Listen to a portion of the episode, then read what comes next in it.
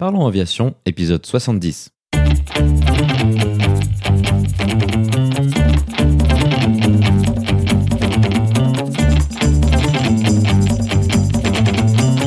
Parlons aviation, le podcast où on parle de tout ce qui vole.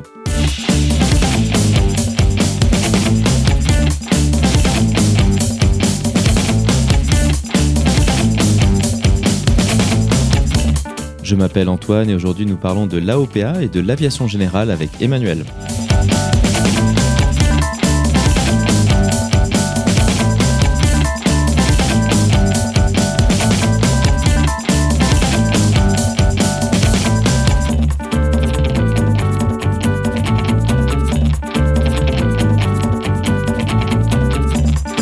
Nous proposerons également la vidéo de la semaine.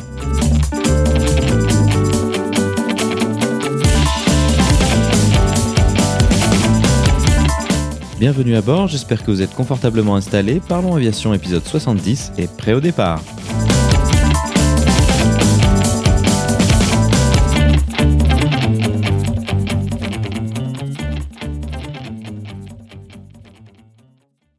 Bonjour et bienvenue dans le 70e épisode de ce podcast. Cette semaine, nous allons parler à nouveau d'aviation générale à travers une des associations qui vise à représenter ce segment de marché essentiel l'AOPA pour Aircraft Owners and Pilots Association.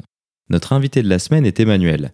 Emmanuel est pilote commercial et président de l'antenne française de l'AOPA. Tout d'abord, il nous présentera son parcours ayant débuté plutôt tardivement dans un DR400 de l'aéroclub de Dieppe. Il nous expliquera ensuite son cheminement de la formation PPL française jusqu'à ses licences de vol aux instruments et de pilote commercial américaine. Nous nous attacherons à proposer une définition de ce qu'est l'aviation générale, mais aussi à donner une idée de la taille de cette industrie très méconnue du grand public. Il nous détaillera ensuite les différentes missions de la OPA. Nous discuterons dans un premier temps des problématiques autour de la formation continue des pilotes privés et notamment de la formation au vol aux instruments. Nous effectuerons une comparaison entre le modèle américain et européen à ce niveau. Nous parlerons également des autres sujets autour de la modernisation du système de contrôle aérien et plus particulièrement des défis que cela représente pour l'aviation générale. Cette discussion nous amènera sur les contraintes d'équipement liées au MODES et aux radios 8,33 kHz, mais aussi sur les évolutions à venir autour de la DSB. Pour conclure, Emmanuel illustrera l'utilité de l'aviation générale en prenant comme exemple l'initiative d'aviation sans frontières pendant la crise sanitaire du Covid-19. Comme d'habitude, vous trouverez plus d'informations sur les sujets évoqués pendant l'épisode dans la description. Vous la retrouverez à l'adresse parlonsaviation.com/70. Et maintenant, passons donc directement à notre discussion avec Emmanuel.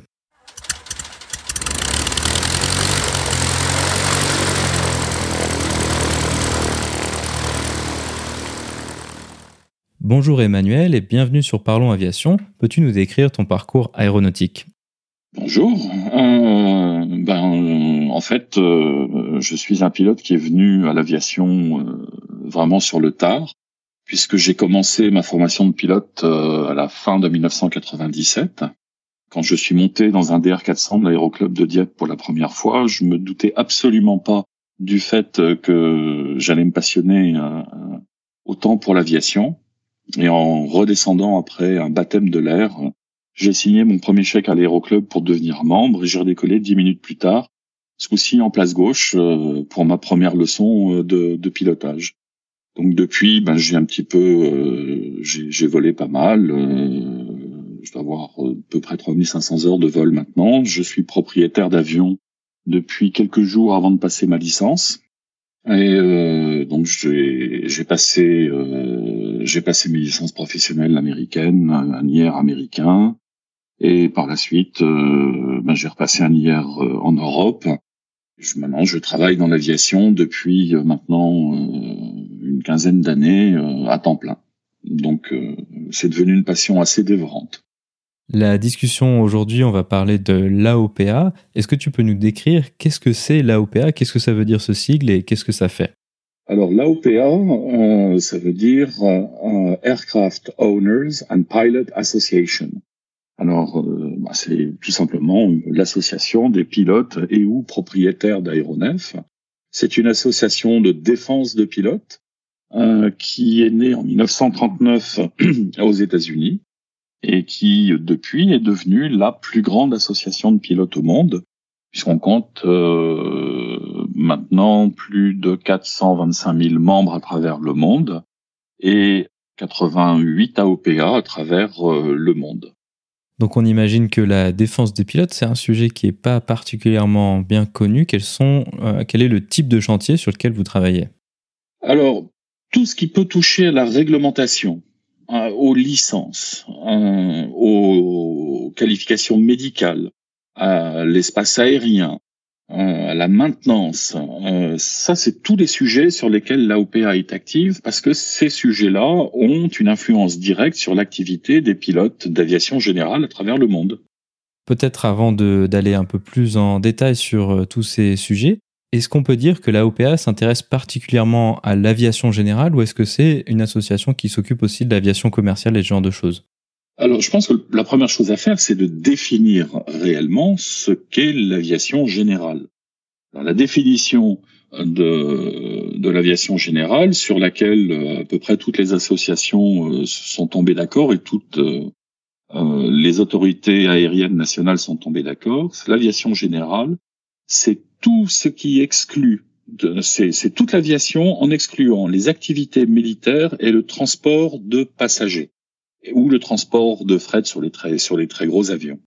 Donc à partir du moment où euh, on ne parle pas de compagnie aérienne, où on ne parle pas d'activité militaire, le reste c'est l'aviation générale et ça se décompose entre la business aviation, donc ça peut être des très gros jets, ça peut être du Falcon, euh, ça peut être euh, des grosses citations, du Latitude ou des choses comme ça. Mais ça c'est de l'aviation générale un segment business aviation, mais c'est de l'aviation générale. Il y a aussi tout le travail aérien, que ce soit la surveillance de pipeline, euh, que ce soit euh, le tractage de banderoles, tout ça c'est de l'aviation générale. Tout ce qui est formation, tout ça c'est de l'aviation générale. Et puis et puis l'aviation privée, les déplacements privés, euh, que ce soit avec un avion d'aéroclub ou avec un avion de propriétaire, c'est aussi de l'aviation générale. Donc c'est un très gros segment de l'aviation quand même. Exactement, ça je pense que c'est quelque chose que pas mal de gens ne se rendent pas compte.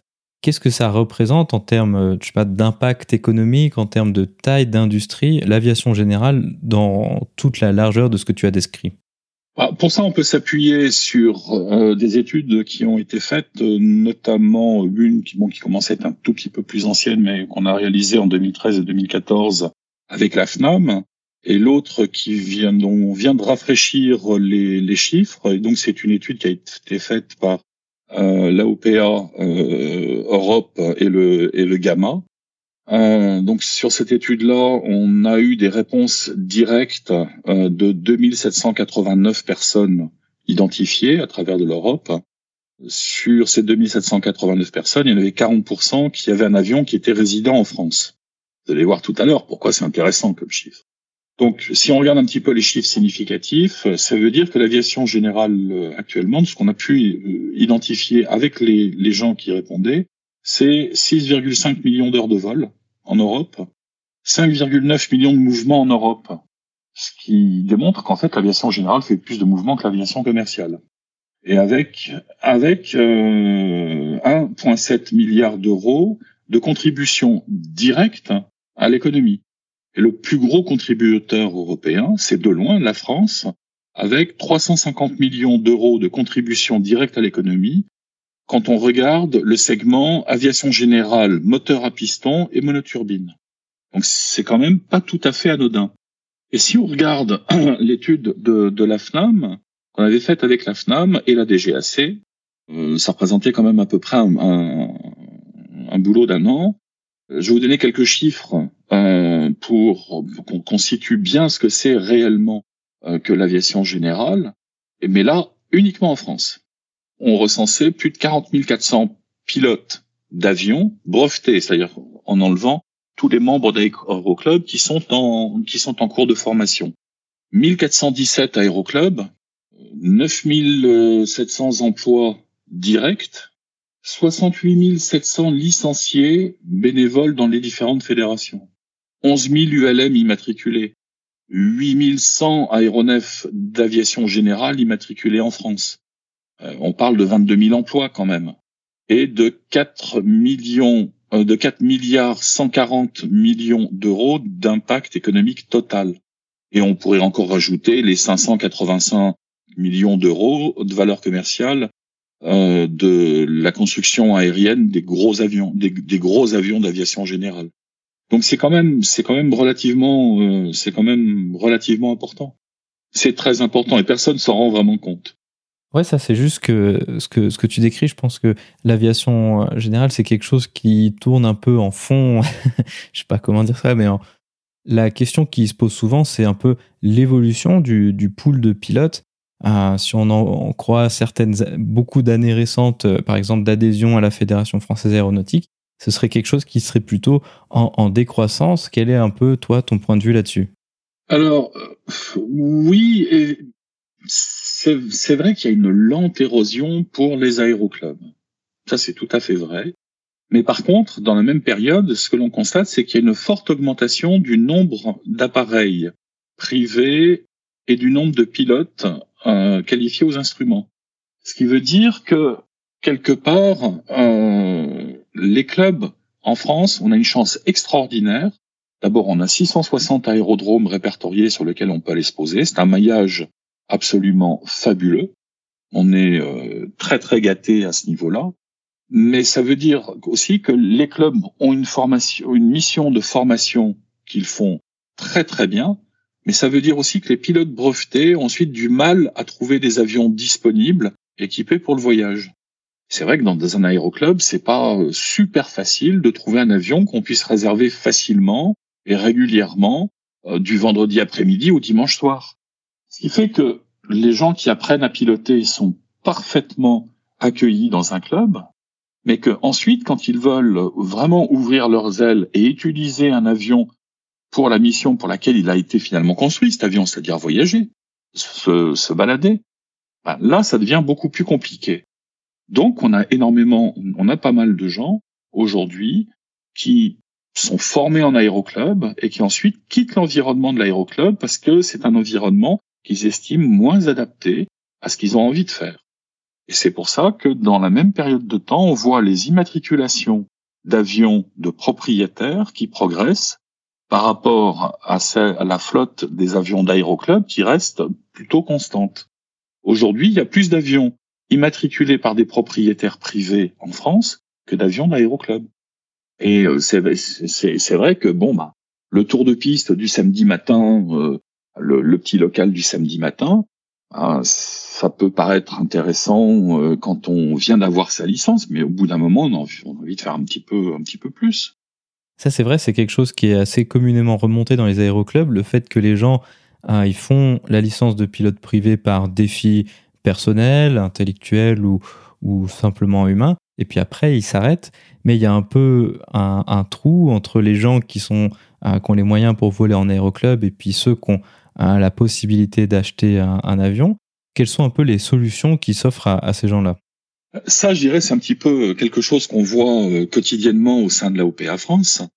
Euh, on se rend compte que euh, ben, les gens ont envie de voler et trouvent des solutions, trouvent des solutions pour pallier à ce manque d'avions en aéroclub, enfin d'avions qui soient disponibles autrement que une ou deux heures consécutives clairement, euh, par exemple, quelqu'un qui a appris à piloter dans un aéroclub et qui a une maison à l'île Dieu euh, va se dire, bah, euh, aller passer un week-end à l'île Dieu, c'est très compliqué parce qu'il faut le temps d'y aller en voiture, faut attendre le bateau, faut passer et ainsi de suite. Du coup, le dernier bateau, il est relativement tôt dans l'après-midi le dimanche.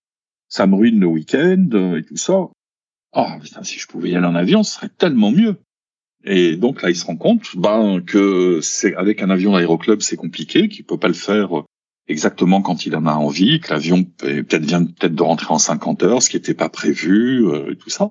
Donc, naturellement, il commence à envisager des solutions qui peuvent être à multipropriété, c'est-à-dire d'être plusieurs euh, à investir dans, dans un avion euh, d'occasion, qui est beaucoup moins onéreux qu'on qu'on ne le pense.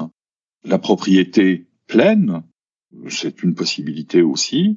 Et puis, euh, il y a aussi des sociétés de location d'avions qui se développent euh, très bien et qui, euh, qui permettent effectivement, qui sont axées sur le principe qu'un avion, ben, généralement, il va partir pour le week-end ou pour 15 jours en voyage. Donc les solutions existent. Après ça, chacun, en fonction de ses moyens financiers, de ses envies, va trouver la solution qui, qui va le mieux répondre à, à ses besoins. Peut-être on peut aussi venir un peu sur le sujet de la formation des pilotes professionnels. C'est un sujet assez récurrent sur le podcast parce que ça intéresse pas mal de monde. Le, le modèle français est aussi un peu, un peu ça de, qui fonctionne bien, c'est que les aéroclubs sont vraiment un maillon, peut-être le premier maillon même de la, formation professionnelle. Est-ce que l'AOPA travaille aussi là-dessus pour améliorer l'offre de formation, en tout cas de base, pour ensuite former des pilotes de ligne? Pas du tout. euh, ça, ça, peut paraître bizarre, mais aujourd'hui, euh, je dirais, euh, la Fédération française aéronautique, pour lequel on a le plus grand respect, a la main sur plus de 1400 clubs en France, et sa mission première, c'est la formation de base. Ils ont un réseau d'aéroclubs, ils ont un ensemble d'instructeurs qui sont soit professionnels, soit salariés, euh, soit défrayés, soit des instructeurs bénévoles. Et c'est la mission, je dirais, que, que la FFA remplit le mieux. Donc on n'a absolument aucune raison euh, d'aller euh, sur ce, ce terrain-là, parce que je pense pas qu'on apporterait grand-chose de plus. Ils ont une compétence qui est tout à fait, euh, qui est tout à fait reconnue je dois me dire que l'AOPA USA, pour continuer à développer euh, l'aviation générale aux États-Unis, est venue en France, euh, nous a demandé d'organiser euh, des réunions, des voyages d'études avec avec la FFA et a lancé une grande campagne de création d'aéroclubs aux États-Unis. Donc, la FFA fait son boulot de manière tout à fait extraordinaire. Par contre, on sait tous que une fois qu'on est breveté, bah, l'instructeur a tendance à passer à l'élève suivant qui a besoin de lui, et que là, le jeune breveté, eh ben, il se retrouve un peu tout seul parce qu'avant il était en permanence sous, euh, je dirais, l'aile protectrice de son instructeur. Puis tout d'un coup, on lui dit, bah écoute, maintenant tu as une licence de pilote, euh, bah euh, voilà, ciao, moi je passe à l'élève suivant. Et c'est là où la OPA, je dirais, a un rôle plus plus important euh, à jouer, c'est que effectivement, pour éviter que ces pilotes se désintéressent du pilotage parce qu'ils parce qu'ils n'arrivent pas euh, ils pas à progresser, c'est là où nous on essaie de vraiment les intéresser euh, à d'autres formes de pilotage. Euh, où on a un programme de pilotes mentor, c'est-à-dire des pilotes plus expérimentés qui ont déjà fait l'expérience des voyages au long cours, euh, que ce soit euh, à travers l'Europe ou sur des traversées de l'Atlantique, voler aux États-Unis, ainsi de suite, ben, on est disponible justement pour accompagner un petit peu ces pilotes et leur, leur donner des envies supplémentaires pour qu'ils continuent en utilisant les ressources de l'aéroclub quand ils le, le, plus possible, quand ils le peuvent, pour leur dire ben voilà l'aviation euh, c'est c'est pas seulement le vol local il y a plein de choses vers lesquelles on peut on peut se tourner. Puis le voyage c'est pas mal, une qualification de vol aux instruments, une qualification de vol de nuit. Donc notre job c'est plus, je dirais, au niveau des, des jeunes pilotes, de, de, les garder intéressés juste après le brevet, de manière à ce qu'ils continuent à voler et qu'on on essaie de combattre tous ensemble cette, cette érosion euh, du nombre de pilotes que l'on que peut constater. Ça, c'est très intéressant ce que tu décris, le, le vol aux instruments. Parce que ce qui motive souvent beaucoup les gens, c'est d'acquérir des nouvelles compétences, arriver à voler dans des nouvelles conditions. Et euh, là où je pense que tu sais très bien, aux États-Unis, il y a un taux de pilotes privés avec des qualifications de vol aux instruments qui sont euh, largement plus importantes que chez nous. En France et, en Europe de manière générale, c'est quand même assez limité. Quelles sont les choses qui sont mises en place afin euh, d'aider à passer un peu les, barrières typiques du vol aux instruments, à savoir, je pense, le théorique en large partie? Alors ça, ça a été un des combats de la OPA euh, de toujours et de la OPA France euh, depuis que j'y suis entré. C'est même un des premiers dossiers sur lequel la, la présidente de l'époque, Hélène Frankel, m'avait demandé de, de, rentrer dans une commission et de travailler sur, sur le sujet. Pour moi, c'est 20 ans de combat, euh, mine de rien. On considérait, avec l'arrivée des JAR en France, euh, 95, 80, 1995, 1996, le vol aux instruments était devenu le territoire réservé des pilotes professionnels. Et je dirais euh, l'ambiance générale dans le milieu, c'était de dire ben, aux instruments, le ciel est réservé aux professionnels. Et on était arrivé euh, à un niveau euh, d'examen, notamment pour les théoriques, qui était mais absolument inatteignable par le commun des mortels. J'ai souvenir euh, d'un certain nombre de, de, de membres du euh, actuel du conseil d'administration de la OPA, dont certains majors de Polytechnique, euh, qui sont faits barrer au, au, théorique trois fois. Et on dit mais bon. Et c'est vrai que le, théorique, et le, quand on vous demandait quand, de combien de H vous avez besoin dans l'avion en fonction du nombre de passagers, nous on était là, on dit mais mon, mon avion il a quatre sièges en tout. Alors, si je mets une hache, c'est parce que j'estime que je vais en avoir besoin. Et combien d'extincteurs avez-vous si vous avez 127 passagers à bord? Ouais, ben les chances que je pilote un avion de 127 passagers avec tous les sièges remplis sont assez faibles puisque je suis pilote privé, que j'ai un Cessna 172. Donc on arrivait dans un territoire de connaissances qui n'avait aucun rapport avec les besoins réels de connaissances pour un pilote qui allait voler aux instruments en basse couche à bord d'un avion à piston non pressurisé. C'était anti-productif et c'était anti-sécurité. Parce que du coup, bah en fait, les pilotes dans le théorique, bah, ils apprenaient absolument pas ce que c'était que le givrage, puisque l'examen, dans sa grande euh, sagesse, considérait que, bah, forcément tous les avions étaient dégivrés. Donc ça allait, ça allait pas du tout. Et ensuite, on a toujours eu tendance en France, euh, à penser un petit peu qu'on était le pays qui avait appris à voler aux oiseaux. Donc euh, j'ai une chance extraordinaire, c'est que j'ai passé euh, pratiquement toute ma vie euh, d'un côté et de l'autre de l'Atlantique. Quand j'ai commencé à voler, quand j'ai vu ce que c'était que le vol aux instruments aux États-Unis, parce que je l'ai comparé à ce que j'ai vu en France, bah c'est là où j'ai adhéré à la OPA France, en disant c'est pas possible, c'est pas possible, c'est incroyable. Aux États-Unis, on a 52% 53% des pilotes privés sont qualifiés aux instruments. En France, quand euh, j'ai regardé, j'ai regardé le vol aux instruments, on avait 1,1% des pilotes privés qui étaient qualifiés aux instruments. Ce qui, ce qui fait pas beaucoup. Ça fait un delta absolument énorme. Et les gens disaient, ben, préparer le théorique, il me faut quasiment un an si je suis en train de travailler. Si j'ai pas la possibilité d'aller dans une école pendant euh, pour faire une formation bloquée, il va me falloir euh, pratiquement un an. Et puis être candidat libre, c'était très compliqué. Donc la OPA s'est battue pendant, pendant près de 20 ans pour arriver à un système qui soit pragmatique, qui encourage la sécurité des vols et qui surtout se base sur un programme qui est où l'on est bien en tête qu'on va voler sur des avions mono ou bimoteurs, mais qui sont des avions, euh, qui sont des avions qui sont pas trop défendus contre le givre, et que ce qui est important, c'est de porter toute son attention sur la formation du pilote pour qu'il sache évaluer les situations, pour qu'il sache quand ne pas décoller et surtout quand faire demi-tour immédiatement. Le vol aux instruments avec nos avions, on est limité par la météo quand même. Ça permet de reculer un certain nombre de barrières, mais ça permet pas de les éliminer. Donc, il faut qu'on soit réellement formé pour ça. Et avec l'IR-CBT, euh, c'est-à-dire Competency Based Training, ben c'est exactement ce que l'on fait. D'abord, on a ouvert l'étude euh, du, sujet aux gens qui travaillent et ainsi de suite, puisqu'ils peuvent travailler chez eux. Et un petit peu comme aux États-Unis, c'est l'instructeur qui, en évaluant leurs connaissances, dit bon bah ça y est, t'es prêt à aller passer le théorique. Et là, effectivement, on va passer son, son théorique. Et ensuite, bah, on fait sa formation euh, comme on a toujours fait la formation IFR. Il n'y a pas de, grand secret que ce soit aux États-Unis euh, ou que ce soit euh, en Europe. Bah, on sait que former un pilote IFR en moins de 40 heures, c'est sportif et c'est pas productif. Donc voilà, on fait sa formation et puis ensuite, bah, on va, pouvoir voler beaucoup plus en sécurité, faire face à des imprévus en vol météo de manière beaucoup plus cool et tout le monde est relativement content.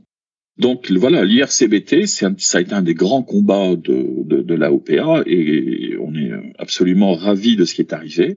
Je dirais, il faut aussi euh, tirer un coup de chapeau à la DGAC, notamment à Patrick Gandil, son directeur général, parce que sans son action et le fait qu'il ait créé d'abord un IFR français privé, euh, l'EASA qui à l'époque n'était pas dirigé par Patrick Key, euh, mais par euh, par un autre directeur général, bah, l'EASA n'aurait peut-être pas plongé sur le sujet.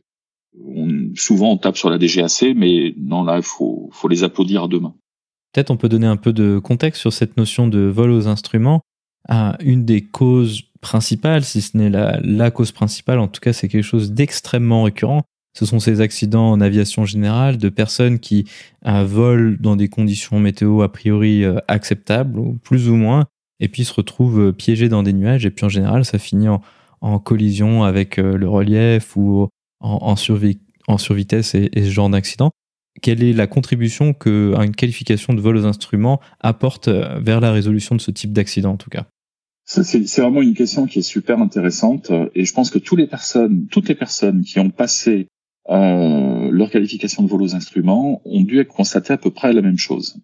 Au fur et à mesure qu'on avance en aviation, on monte ses heures, on monte sa confiance, on monte son aisance dans le cockpit, sa connaissance des systèmes, et ainsi de suite.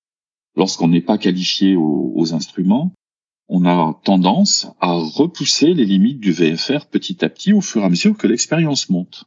C'est-à-dire qu'au départ, on a une conscience tout à fait euh, complète euh, de des limites du VFR d'un point de vue réglementaire, et on les observe strictement en vol, ou même avant de décoller.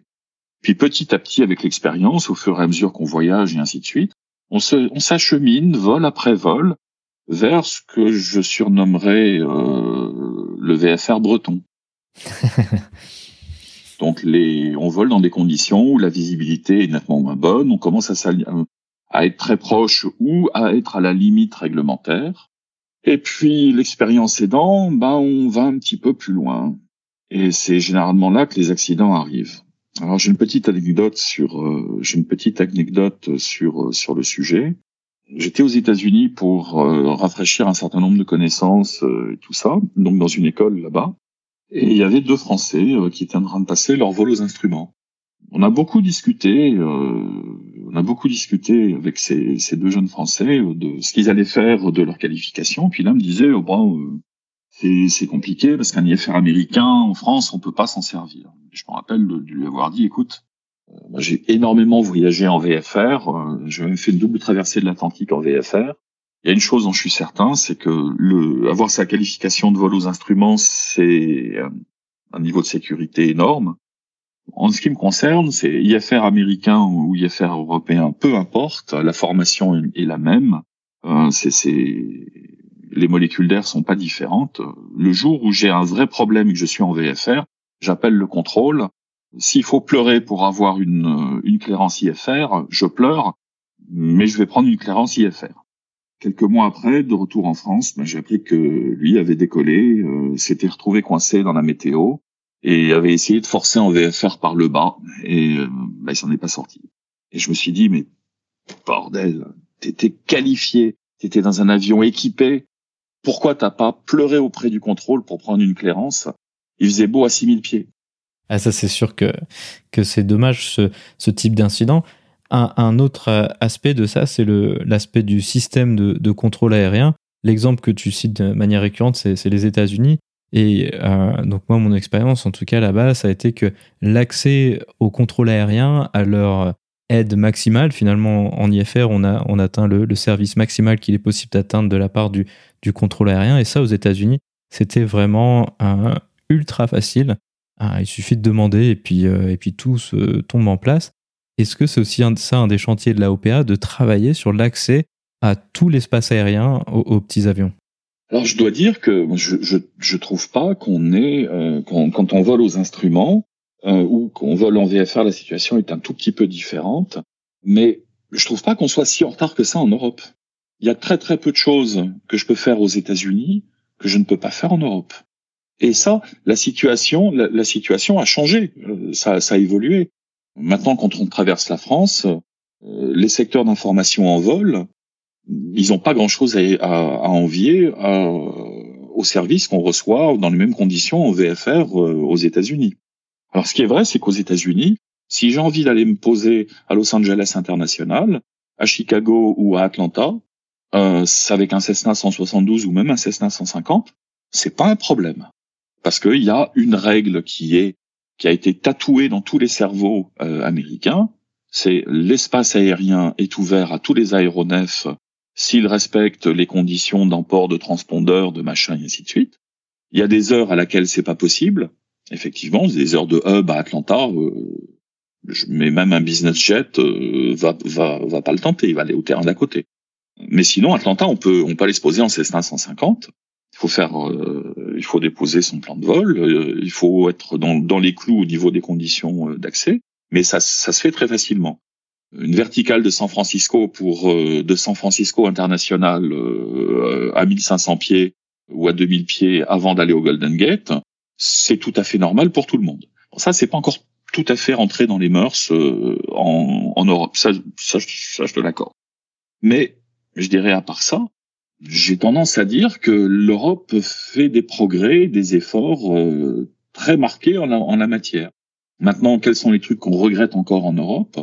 Bah, C'est si j'ai envie d'aller me poser à Beauvais, qu'il y a un Ryanair qui s'annonce euh, à 20 minutes de là, bah, le contrôle a encore tendance à me mettre en 360 pour attendre euh, et me faire poser derrière le derrière le, le 737 de Ryanair.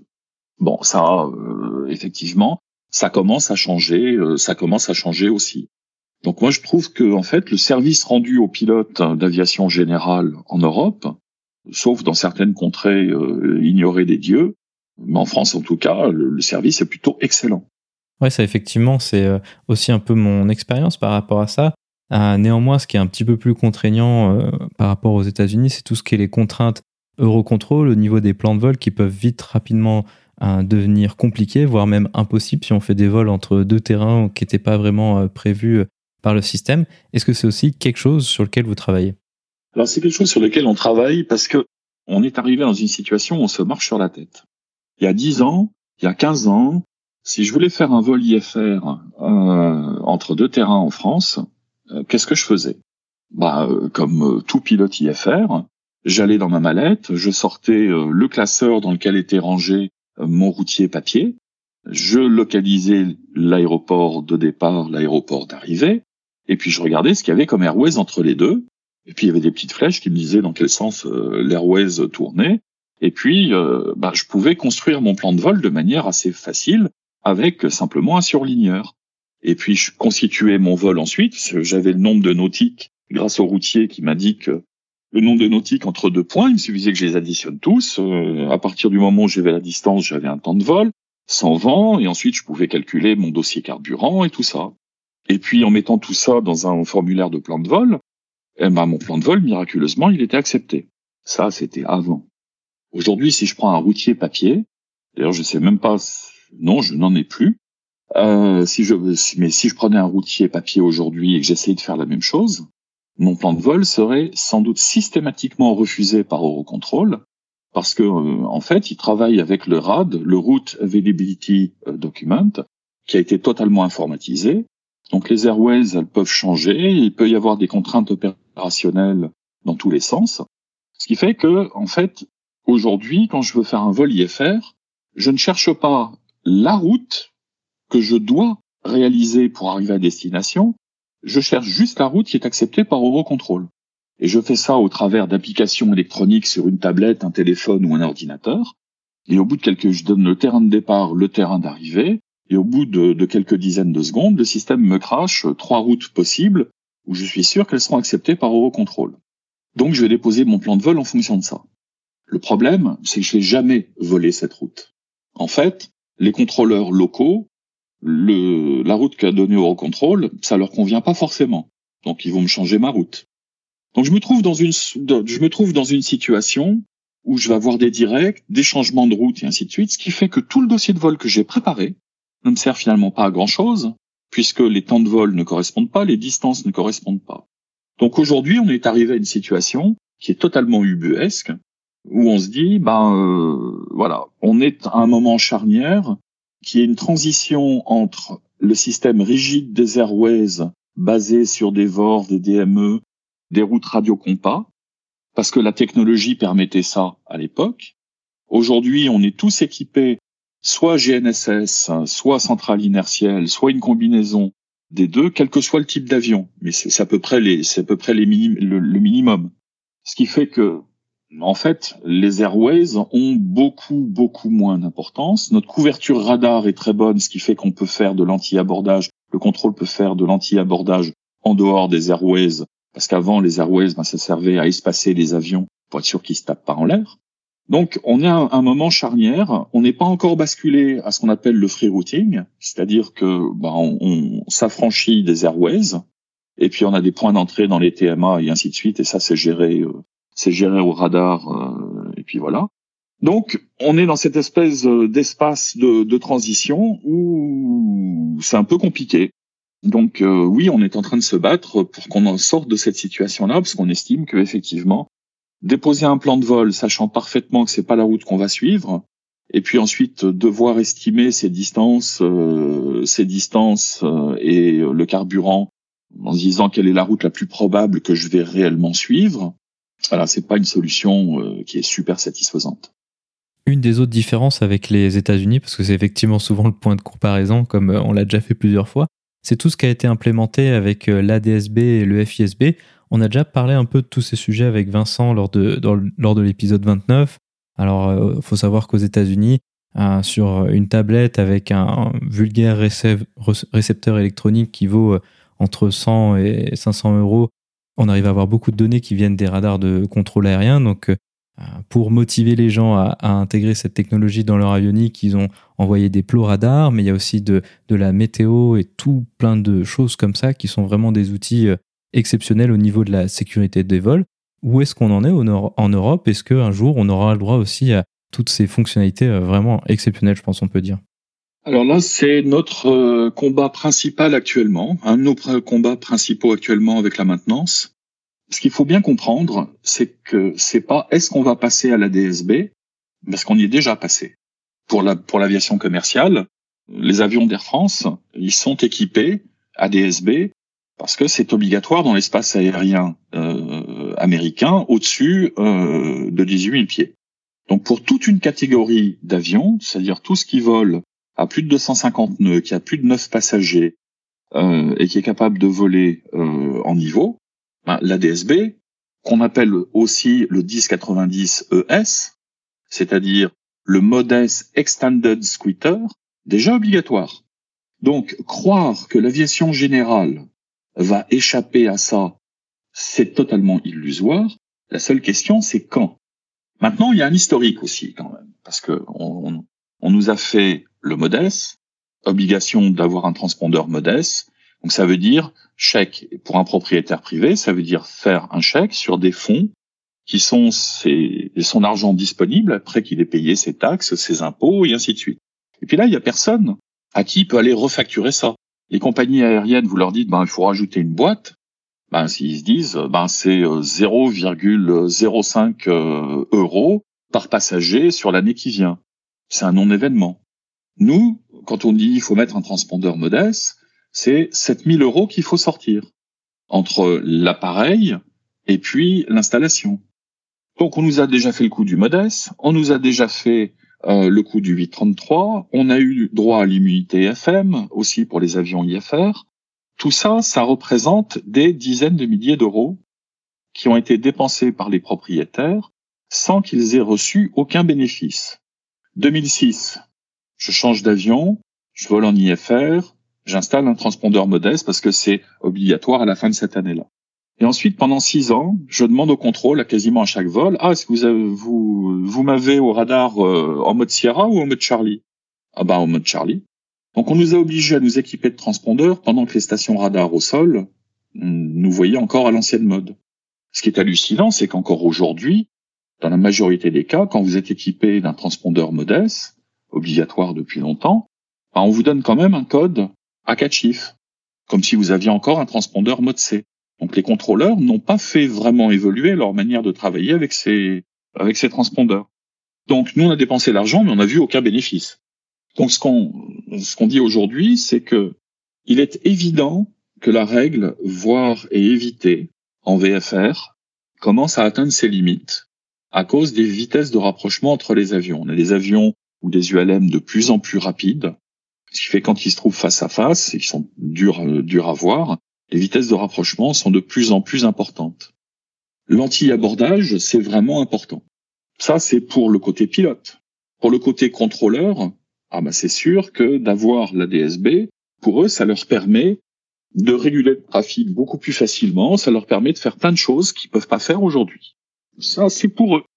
Nous, ce qu'on dit, c'est qu'il n'est pas acceptable qu'une fois de plus, on se retrouve à équiper des avions si on ne reçoit aucun bénéfice en retour.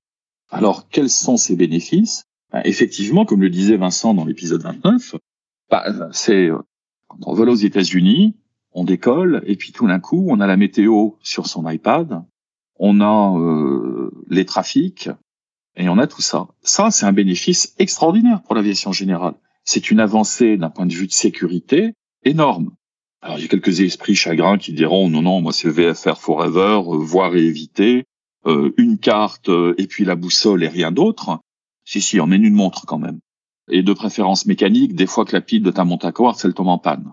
Mais bon, c'est leur choix.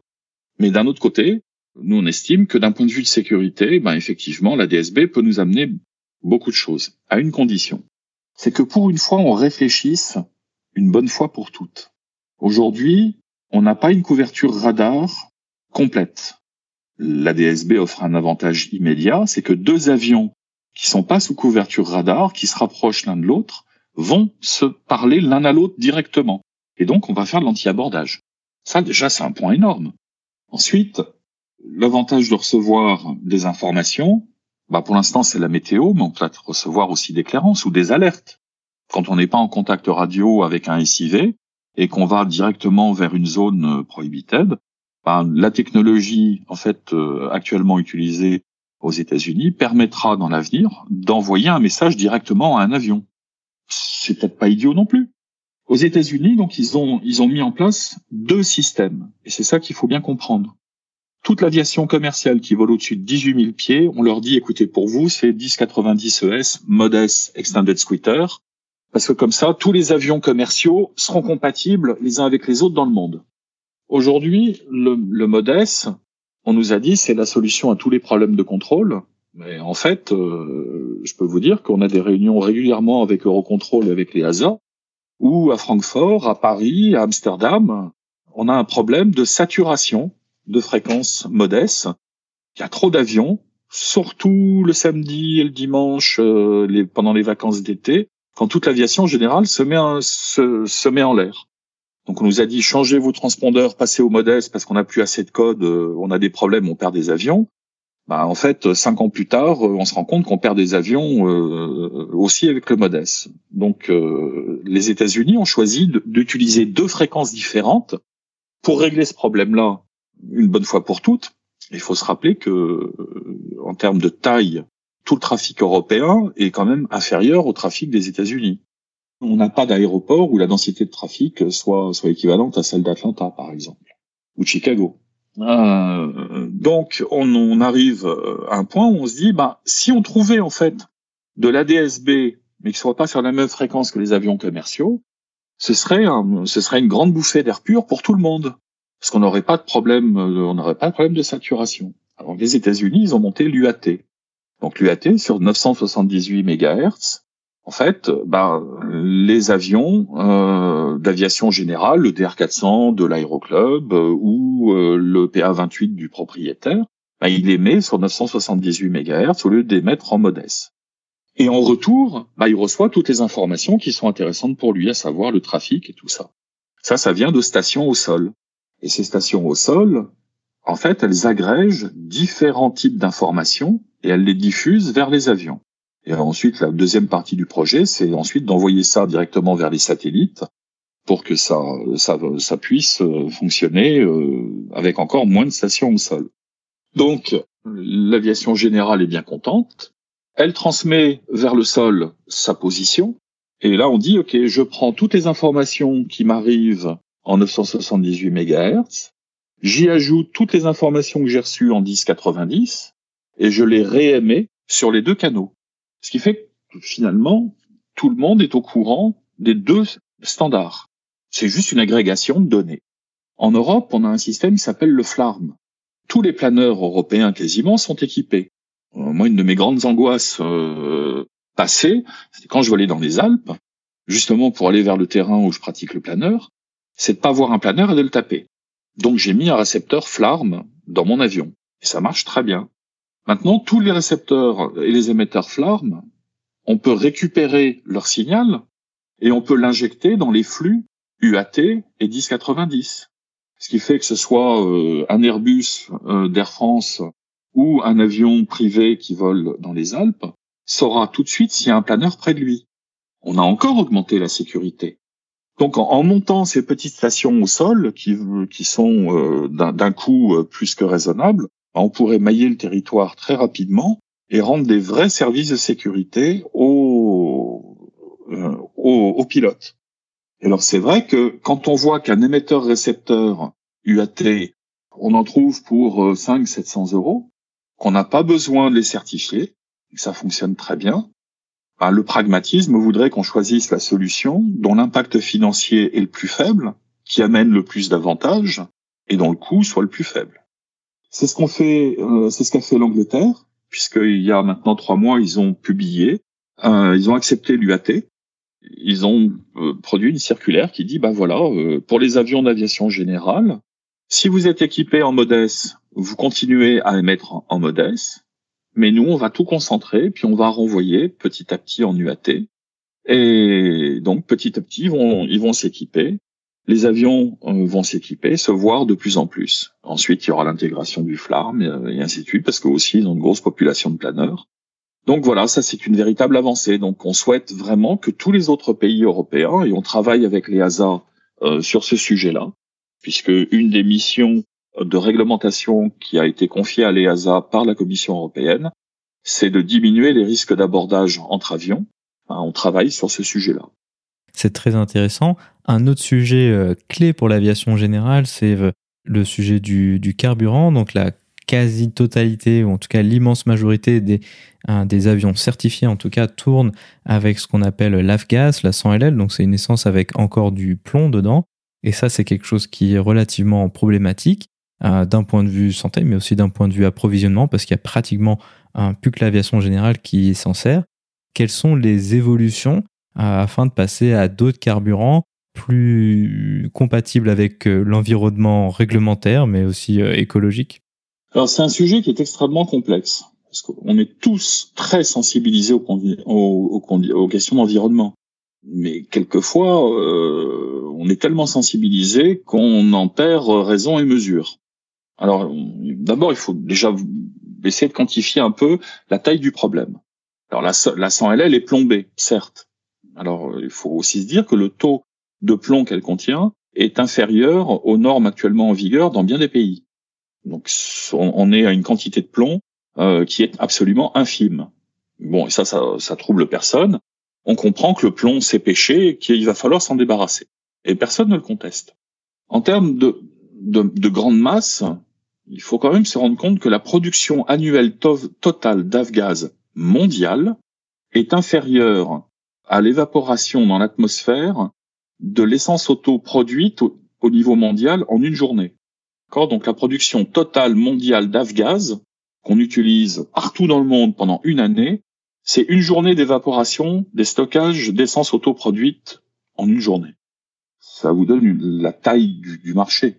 D'ailleurs, il y a, que deux sociétés au monde actuellement qui produisent le plomb pour l'industrie du fuel. Il y en a une en Angleterre et une en Chine. Et celle en Chine, elle n'exporte pas, elle ne fait, euh, elle ne produit euh, que quelques kilos par an pour euh, les besoins internes des aviations, des écoles d'aviation en Chine. Ensuite, on ne se rend pas bien compte des efforts que fait l'aviation, tous segments confondus, pour réduire son empreinte carbone. En 15 ans, pour l'ensemble de l'aviation, on a diminué de 15%. Et on prévoit encore de la diminuer de 30% dans les 10 prochaines années, entre les biocarburants, entre les performances des moteurs et ainsi de suite. Donc, l'aviation générale, c'est un marché qu'on peut uniquement le voir au travers d'un prisme mondial parce que les moteurs qui consomment de l'avgaz, ils sont identiques, quelle que soit la région du monde dans laquelle on se trouve. C'est un carburant pour les quelques 500 000 avions qui volent plus de 50 heures par an avec de l'avgaz. Ces moteurs-là ne peuvent pas utiliser les carburants non plombés faits pour l'automobile et qui sont chargés en éthanol. Parce que ça va ruiner les moteurs. Donc, il y a plein de recherches en cours pour trouver un remplacement en avgaz. aux USA, on a une, on a une, une initiative qui s'appelle PAFI, euh, qui, euh, qui est en train de tester les carburants de l'avenir. Et c'est là où on se dit, ah, c'est pas, on n'est pas encore, on ne s'est pas tous encore bien compris, parce que les carburants qui sont en train de tester contiennent des esters qui sont déjà interdits par la CE et considérés comme plus nocifs encore que le plomb. Donc, euh, oui, il est urgent de coordonner les efforts qui sont faits pour trouver un carburant de remplacement, mais au niveau mondial. Ça c'est pas tout à fait euh, c'est pas quelque chose qui peut se faire euh, dirais dans, dans un laps de temps euh, d'une année euh, ou deux. Ça fait plus de 100 ans qu'on vole en avion avec avec les mêmes carburants donc moi ce que j'en retire c'est que voilà les quantités de plomb utilisées ou émises sont relativement ridicules c'est pas une excuse mais c'est juste dire voilà il n'y a pas je dirais on n'est pas en train de parler euh, on n'est pas en train de parler euh, du marché automobile où il a, où il a fallu prévoir euh, aussi une transition, mais où on avait la possibilité d'ajouter des additifs. Ces additifs sont incompatibles avec les moteurs d'avion. C'est, c'est juste pas possible. Donc, on est tous en train, tous les acteurs de l'aviation générale sont en train de chercher le remplaçant de l'Afgaz. Ça va prendre un petit peu de temps. Et en fait, le plus gros du problème, c'est d'expliquer effectivement qu'on est tout à fait d'accord pour changer de carburant, qu'il n'y a aucune opposition de la part ni des pilotes, ni des associations, ni des fédérations, mais il faut juste que l'on nous donne le temps de le faire. Ensuite, il y a l'hybride qui arrive à grands pas, il y a les recherches sur le full électrique qui avancent, mais bon, la techno des batteries, euh, elle aujourd'hui. Il euh, faut aussi se souvenir que la majorité de nos avions ont plus de 40 ans. Donc ils se remplacent, certes, mais petit à petit. Donc ça, c'est un vrai problème pour le futur, mais il nous faut un petit peu de temps pour le, un petit peu de temps pour le résoudre. Quels sont les autres sujets dont tu aurais souhaité parler euh, au sujet de, de la OPA France et de l'aviation générale de manière plus globale?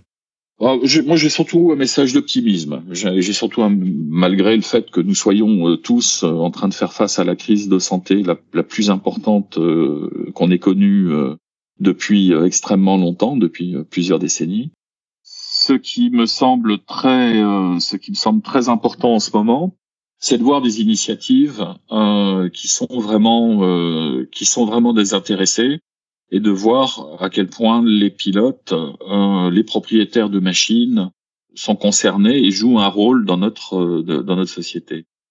Gérard Felzer, le président d'Aviation sans frontières, a annoncé hier que Aviation sans frontières mettait en place toutes ces euh, et aller mobiliser toutes ces ressources pour permettre le transport de respirateurs, de masques et ainsi de suite entre les différents aérodromes français. C'est vrai qu'avec plus de 660 euh, aérodromes, on a un maillage qui permet d'aller au plus court. Et c'est vrai que euh, avec ces mesures de confinement, la réduction des plans de vol des compagnies aériennes, la réduction des plans de circulation de la SNCF, l'augmentation mécanique des efforts demandés au transport routier, ben, c'est compliqué actuellement d'acheminer quelque chose relativement rapidement. Donc si on veut pouvoir ravitailler en masque les EHPAD, euh, certains hôpitaux, euh, certains euh, professionnels de la santé, et ainsi de suite, ben, l'avion permet justement de faire des missions courtes, rapides, pour acheminer, pour acheminer ce genre de choses là on en a le plus besoin et on en a besoin le plus vite. Évidemment, la OPA s'est associée à, Aviation sans frontières. Et ce qui fait chaud au cœur, c'est de voir la réaction des propriétaires qui disent bah, euh, bah mon avion, euh, j'ai un Saratoga, on peut mettre 400 kilos, euh, on peut mettre 400 kilos dedans. Euh, il est dans le hangar, mais voilà où sont les clés. vous pouvez l'utiliser gratuitement. Je, je, mets mon avion à disposition. Et tiens, ben, j'ai tel pilote professionnel qui, parce que moi je suis un particulier, je respecte le confinement mais j'ai un pilote professionnel qui peut être missionné sur l'avion, il est déjà lâché dessus, voilà ses coordonnées. Et de voir la solidarité à la fois des pilotes et euh, des, des, propriétaires d'avions pour se mettre à la disposition de la communauté, ça, c'est pour moi, c'est un message d'espoir énorme, et c'est une manière aussi de, de, de, montrer à la communauté que l'aviation générale, c'est pas une bande de gens qui ont énormément d'argent et qui, euh, qui font juste plaisir mais c'est aussi des citoyens responsables qui sont capables de contribuer à la, à la communauté. Ainsi se conclut donc cette discussion. Emmanuel, merci beaucoup d'avoir accepté de venir nous parler de l'AOPA et de l'aviation générale. Merci à toi Antoine.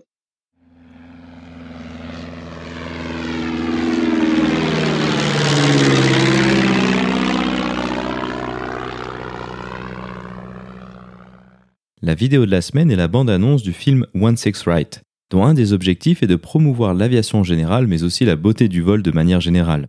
Si vous n'avez pas encore vu ce film, je ne peux que vous le recommander. On y voit de magnifiques vues des paysages du sud-ouest américain survolés par des machines de légende telles que les Piper Cub, des DC-3, des P-51 Mustang ou des Stearman. Vous trouverez le lien vers la vidéo dans la description ou en allant sur le lien parlonsaviation.com slash vidéo 70 sans accent sur le E de vidéo.